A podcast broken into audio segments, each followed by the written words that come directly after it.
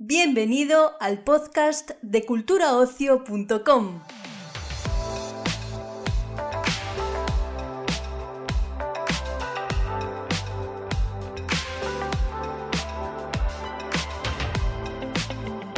En esta nueva edición del podcast de Cultura Ocio te presentamos una entrevista con el equipo de Libertad, el proyecto dual de Enrique Urbizu que llega este 26 de marzo a las salas de cine como una película y también a Movistar Plus como una serie de televisión.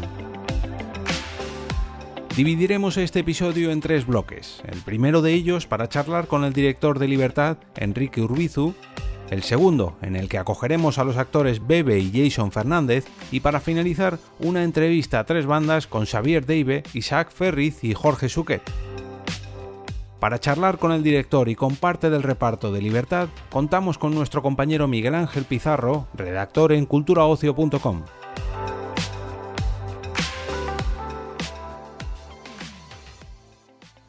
¿Cómo has vivido ambos procesos? Porque realmente eh, Libertad es, es una serie, una película, y si al haber sido un proyecto tan distinto a lo que has hecho anteriormente, ha sido un reto para ti. Eh, sí, ha sido un reto largamente deseado, largamente añorado. Era una asignatura pendiente como cineasta para mí, para gran parte del equipo y como experiencia física que queremos que sea la contemplación de, de, nuestro relato, eh, pues bueno, ha sido también una experiencia física del realizar la, la serie, eh, 90% de exteriores naturales en pleno otoño-invierno, pues ha sido, y yo creo que eso lo contagia luego el, la serie y la película. Y la película vino sobrevenida en el momento en que pusimos a, los productores, a, a, Movistar y aquí a la zona, eh, el montaje de la serie lo hicimos en una sala comercial grande, con la pantallaca y esto, y nosotros, bueno, la hemos rodado en anamórfico, en 2.35 para hacer justicia precisamente a su condición de relato de aventuras, ¿no? de espectáculo audiovisual. Y, cuando la, vimos y la vieron, todo el mundo convino en que era una pena que el espectador no pudiera, eh, el que quisiera, apreciar las calidades y, bueno, un espectáculo que tiene vocación de gran pantalla, ¿no? Y la gran prueba fue encerrarme con Asten, con una montadora, y bueno, eh, ir sacando la almendra central de lo que es el argumento de la serie y sí enseguida vimos que se articulaba un largometraje bastante sólido, ¿no? Y que sí merecía la pena el, llevar a cabo el trabajo. Y luego es un trabajo muy interesante porque tienes que cambiar eh, algunos énfasis, cambia el ritmo del relato, Em, eh, la mezcla de sonido es bastante distinta. En la sala hay una mayor invasión por parte de la naturaleza. Hay quizás también menos músicas. Eh, ah, se han compuesto músicas distintas también para el largometraje. Entonces es un, ha sido un experimento muy grato y todo una sorpresa, la verdad. Eh, Libertad está ambientada en la España de 1807 que es justo un año antes de la llegada del primer reinado de Fernando VII, también antes de la invasión napoleónica. ¿Por qué justo en los albores? Precisamente yo creo que esa es una de las claves. Hay muchos personajes que tienen todo el futuro por delante, todo un mundo por descubrir, todo un mundo de anhelos, de ilusiones, la libertad, el escapar de la violencia, y demás. En ese sentido es una serie eh, eh, eh, en cierta medida esperanzada ¿no? o esperanzadora. Y, y, es el anhelo que tienen los personajes. ¿no? Y creo que eso tiene que ver con una etapa histórica en la que también todo era posible, todo fue casi posible y el delicado equilibrio de los hechos históricos, pues bueno, hicieron que el siglo XIX fuera por unos caminos y no por otros, ¿no? Creo que esa condición iniciática para los personajes está muy bien. Eh, ¿Cree que hacen falta eh, películas, series más ambientadas en esta época? Hombre, yo creo que tenemos un país, eh, España tiene una historia y un recorrido histórico que es, un, es espectacular, ¿no? A poco que conozcas, hay mucho, mucho, mucho pendiente por contar, muchísimo muchísimo. Y mm, en concreto el siglo XIX se han hecho cosas, evidentemente, pero yo creo que las nuevas generaciones sí que van a tener ahí asignaturas pendientes. A mí me encantaría seguir, en cualquier caso, también eh, haciendo, haciendo época. ¿Por qué una protagonista femenina? También va en la línea de este momento que se está viviendo eh, a, nivel artístico de una mayor presencia de personajes femeninos distintos? No creo que sea nuestro caso porque eh, si echas un vistazo a mi filmografía, la mayoría de mis protagonistas siempre han sido personajes femeninos, pero bueno, ya tenemos una edad para andar justificándonos. La Llanera es un personaje creado por Miguel Barros hace bastantes años, que tiene su propio guion en el que se nos cuenta su juventud y cómo conocía al lagartijo, y que es un guion que acaba con la entrada de la llanera en la cárcel condenada a muerte y embarazada. Y cuando surgió la posibilidad de realizar la serie con Movistar, de inmediato Mitchell y Miguel arrancaron a partir de, ese personaje ya que estaba, que estaba ya creado ¿no? por, por Miguel. Y el arranque lógico parecía, pues, cuando madre e hijo salen de presidio para emprender el, el viaje, ¿no? luego se verá frustrado, etcétera, etcétera. Pero vamos, no, eh, no, no, no, no, creo que sea por razones coyunturales, la verdad. Como en Gigantes o como en Nora Paz. O... Ha coincidido solo. sí. Y después, eh, Libertad se estrena en Movistar y también la película va a cines, un estreno comercial en toda regla, tradicional. ¿Cómo está, eh, cómo crees que ahora se está viviendo la situación, tú cómo lo ves como cineasta. Pues eh, eh, aparentemente las salas estaban cayendo ya años antes de la pandemia, me imagino que también por intereses de otros consumos, y ahora con la pandemia parece como la gran catástrofe. Yo, sin embargo, creo que mm, la puesta en valor de la ficción que ha supuesto el confinamiento y el consumo doméstico masivo y demás, eh, también va a causar eh, un ciclo, ¿no? Creo que vamos a estar deseando de volver a las salas. Creo que vamos a estar deseando de salir de nuestra salita de estar y abandonar la pantalla para poder ir además a un espectáculo unitario de dos horas que no te tiene que cautivar durante tantas horas como una serie. Y creo que las, las distribuidoras independientes y las salas pequeñas están sobreviviendo y tienen un público fiel que quiere seguir yendo a la sala. Y también te digo que no creo que ni Tom Cruise ni James Bond vayan, vayan a dejar de, hacer películas para la gran sala, la gran pantalla, ¿sabes? Estoy convencido de eso. A ver esta, esta porquería de pandemia, a qué márgenes nos va permitiendo, pero yo creo que sí, que tenemos muchas ganas de ir al cine. Otra vez. Y además una producción como Libertad que realmente visualmente es más cinematográfica que, televisiva. Bueno, eso se dice, ¿no? Pero bueno, lo que, importante es que el relato eh, esté bien contado y, en este caso la, belleza, el aire puro, la naturaleza, no sé, ese espectáculo de, de otra época, otro tiempo, otra maneras, otras maneras de entender la vida también, ¿no? Creo que es un espectáculo eh, apropiado para estos tiempos tan, tan tristes. Pues Enrique, muchísimas gracias. Se me ha acabado el tiempo y nada. Un placer, Miguel Ángel. Muchas gracias a ti. No habrá sueño, ni canto, ni nada. Yo quiero tener su ala en busca de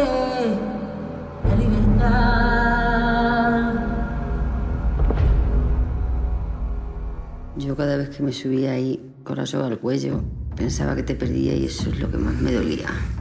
Cuatro días, madre. Solo cuatro días. Mi nombre es John Saldiego. Vengo desde muy lejos para conoceros. Me gustaría contar vuestra historia. He estado sin luz, sin vida, sin libertad por 17 años. Esa vida conozco. La Lucía del Llano. He venido por ti. Solo quiero venderos. El lagartijo. Se dice por ahí que os anda buscando. Ese es el pacto con el gobernador. La cabeza del lagartijo y camino libre para nosotros.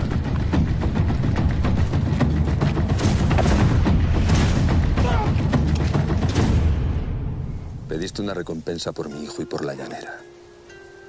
Vas a pagar, Gaspar, por traidor. Quiero llevarme al chiquillo. Por eso estoy aquí. Ha llegado un muchacho feo, garbancito viejo. Quiero ver mundo y ya no rindo cuentas a nadie. Naciste ramera y loca.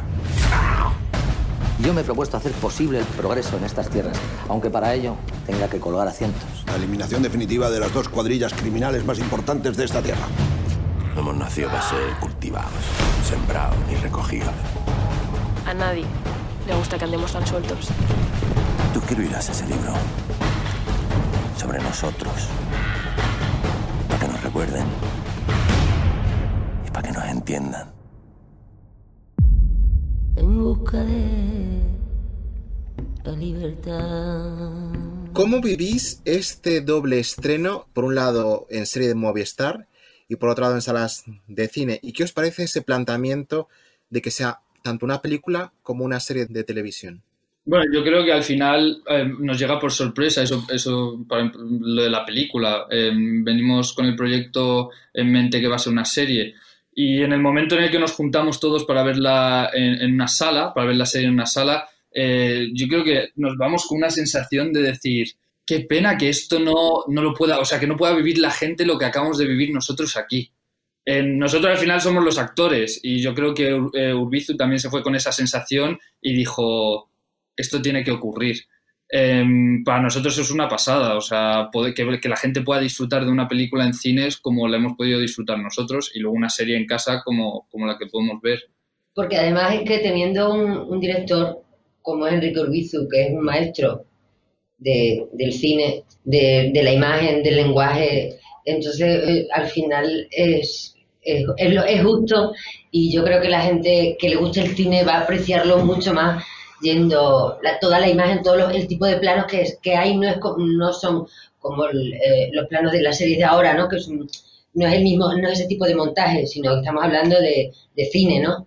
Es otra, y los sonidos, antes lo hablaba también, el sonido que tiene, que hay es maravilloso, y cuando tú estás en una sala de cine con esa pantalla, con eso, es increíble verlo, entonces claro, quieras que no, eso en casa, aunque tú te pongas una buena tele y tú tengas, no se escucha igual, no lo, no lo, no lo sientes igual, ¿no?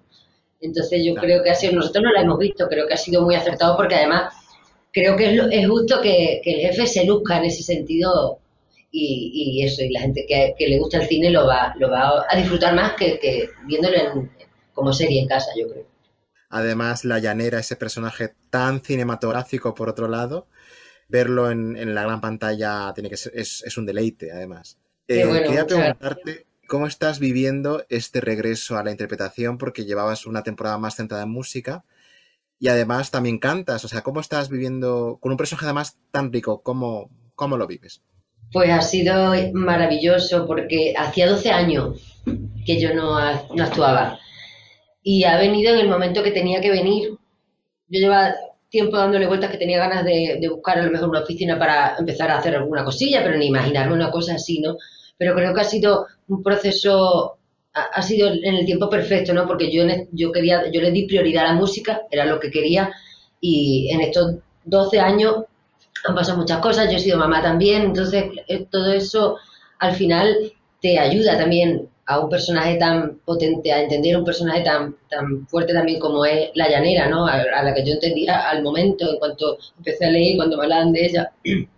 Entonces, lo he vivido y lo vivo, no sé, ha sido pues un regalo. Hay algunas hay otras veces que uno eh, trabaja, pero esto ha sido, aparte de un trabajo, ha sido algo, pues es un regalo eh, emocionalmente y poder trabajar con un director como Enrique al que da gusto, como hablábamos antes, verlo. verlo. Lo bueno que tenemos los actores es que podemos ver cómo trabaja el equipo. Y eso es una pasada. Eso no lo ve la gente, ¿no? Y cómo trabaja, cómo los planos, cómo concreta, cómo... ¡buah! Y los días que podía, que yo, los pocos días así que no he rodado, pues me gustaba quedarme. Cuando me decían, ya el coche, decía, perdón, yo no me voy a casa. Y me quedaba con él y además a él le encanta explicarte. Y todo, eso ha sido ¡buah! mágico, ¿no? La llanera como he comentado, es un personaje femenino muy poderoso, muy potente. ¿Creéis ambos, tú como, tú como, eh, como la, la, que la has encarnado y tú como el eh, que has interpretado a, a, su hijo, ¿creéis que va en la tendencia de en la industria de personajes femeninos más poliédricos, distintos, con un trasfondo muy profundo? Empieza tú. Yo creo que hay muchos personajes. Hay, yo creo que hay muchos personajes en- a lo largo de la historia del cine. Hay un mogollón de personajes femeninos también. Creo que no, no ha sido intención, no sé hasta qué punto es más o menos intencionado. A veces, pues ya está, tú piensas, cuando coges un libro, a veces no sabes qué historia te va a venir, ¿no? Pero de, y de repente es un niño, es un hombre, es una mujer. Yo creo que ese planteamiento está, está porque al final en la serie la llanera encabeza, digamos, la historia, pero hay tantos personajes con un peso y una carga emocional tan fuerte, cada uno de los que sale, todo, tanto su aspecto como lo que emana, porque cada uno es fuerte, ¿eh? De- del primero al último. Entonces, yo creo que es eso, es una historia de, de muchos seres humanos, en un momento ahí bastante potente, ¿no? Y al final, la vida que es, pues eso, somos un montón de, de personas intentando sobrevivir. Sí, al final es, es una, es, es una historia sobre personajes, ¿no? Y da la casualidad o las circunstancias de que la llanera es la columna vertebral de, de la historia, de que todo nace y, van saliendo ahí eh, la- las historias paralelas que, que, como dice Bebe, son profundas, eh, muy curradas y, y cada personaje tiene su mundo interno, ¿no? Y bueno, pues eh, en el mundo en el cual se mueve la llanera es... yo creo que, que le forma a su personaje, le forma a su persona y, y- la forma como esa, esa, esa persona al final, eh, tan fuerte, tan, tan determinada y con las cosas tan claras, que al final no deja de ser una persona, ya sea mujer, hombre o, o- lo que sea.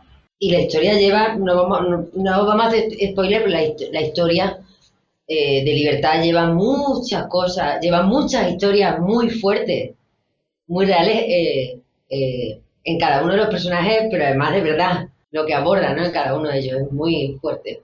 Y O sea, la ahí son última todos pregunta. Sí, Son eso todos es verdad. Y la última pregunta.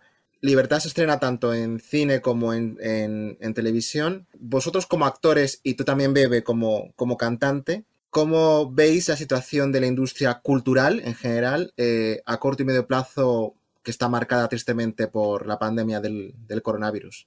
vayamos al cine, pongámonos la mascarilla y, a- y intentemos reanudar la vida lo más rápido posible y, y que no nos baje, que no nos baje más el corazón, que lo tengamos bien arriba y sigamos trabajando, trabajando, trabajando, trabajando como hemos hecho siempre y trabajando. Sí, al, final hay que, hay que dejarse Apartando los bichos, pero trabajando, trabajando. Y que el cine es un sitio, es un sitio seguro al final, ¿sabes? Hay que miramos las estadísticas y no hay no hay contagios que salen del cine, así que hay que animar a la gente a ir a, a apreciar este arte eh, en la pantalla grande, donde tenemos el sonido 360 eh, y que es una experiencia más y, y otra razón más para salir de casa e ir a un sitio seguro. Y yo animo a todo el mundo que vaya a verlo, porque es una, es una auténtica obra de arte en un sitio seguro, cómodo y, y que se puede apreciar de una forma muy bonita. Perfecto. Muchísimas Gracias. Luego nos vemos. ya.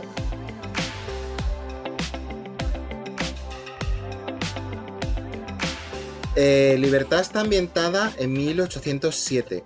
¿Conocíais este periodo histórico de España? ¿Y qué os ha sorprendido descubrir con, con la serie? Eh, yo lo, conocía vagamente, eh, desgraciadamente, te digo también, eh, y me ha sorprendido los paralelismos que puedes encontrar, las consecuencias que puedes encontrar hoy en día de esos, eh, de esos acontecimientos cruciales para la historia de este país y hacia dónde podía haber ido y hacia dónde ha resultado ir. Y así nos hemos quedado.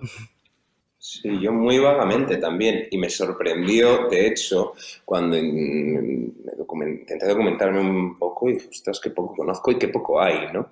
Eh, sí te puedo decir que me ha podido, me, ha me han sorprendido muchas cosas, desde una cosa tan tonta como ver a alguien haciendo fuego con unas piedras, que fíjate que yo es algo que asociaba a un periodo mucho anterior, no sé por qué absurda razón, hasta, como dice Isaac, sí, ciertas pulsiones que mueven a los personajes que pueden estar muy relacionadas con lo que somos hoy en día.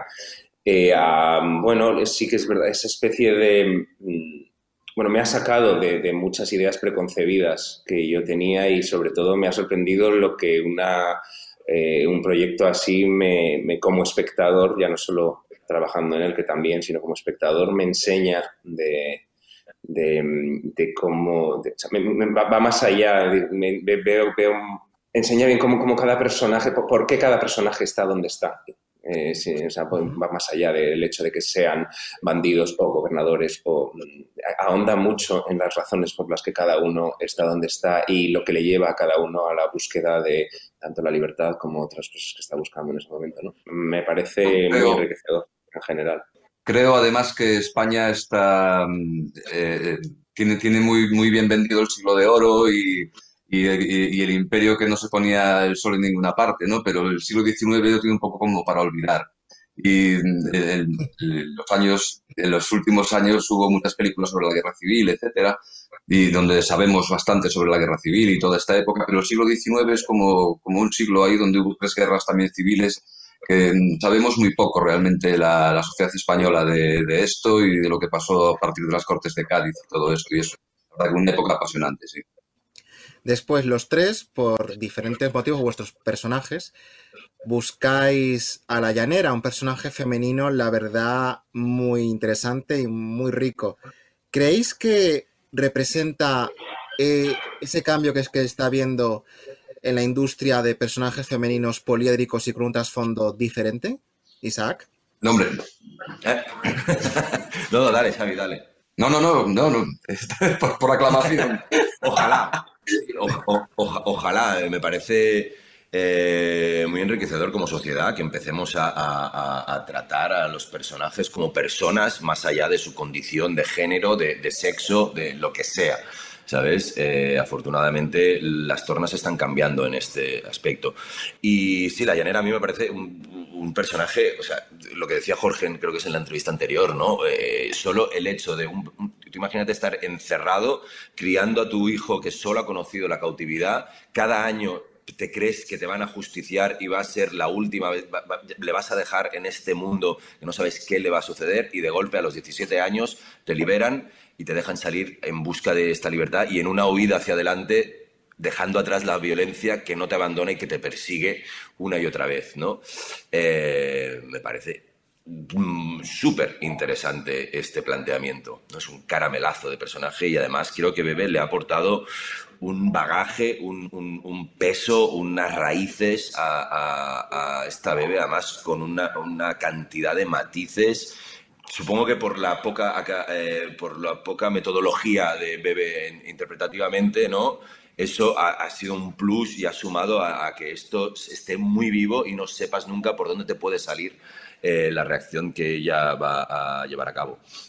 Me parece muy interesante que, que se den voz a personajes así, sí. Y de todos modos, yo quiero añadir, ya que iba, ya que iba a hablar, pues ahora no me callo.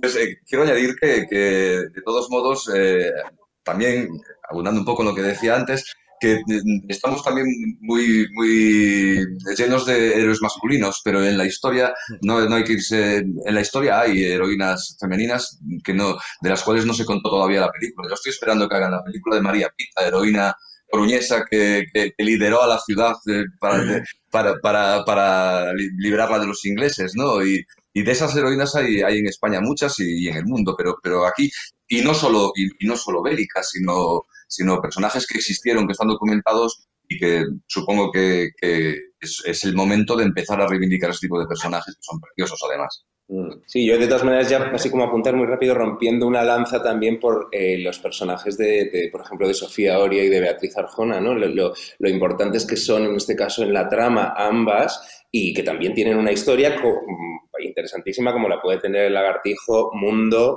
o quiero decir que historias hay eh, donde rasques y este proyecto, como decía antes, te muestra además muchísimas eh, historias, ¿no? Ves mucho por qué cada uno está donde está, vuelvo a lo mismo.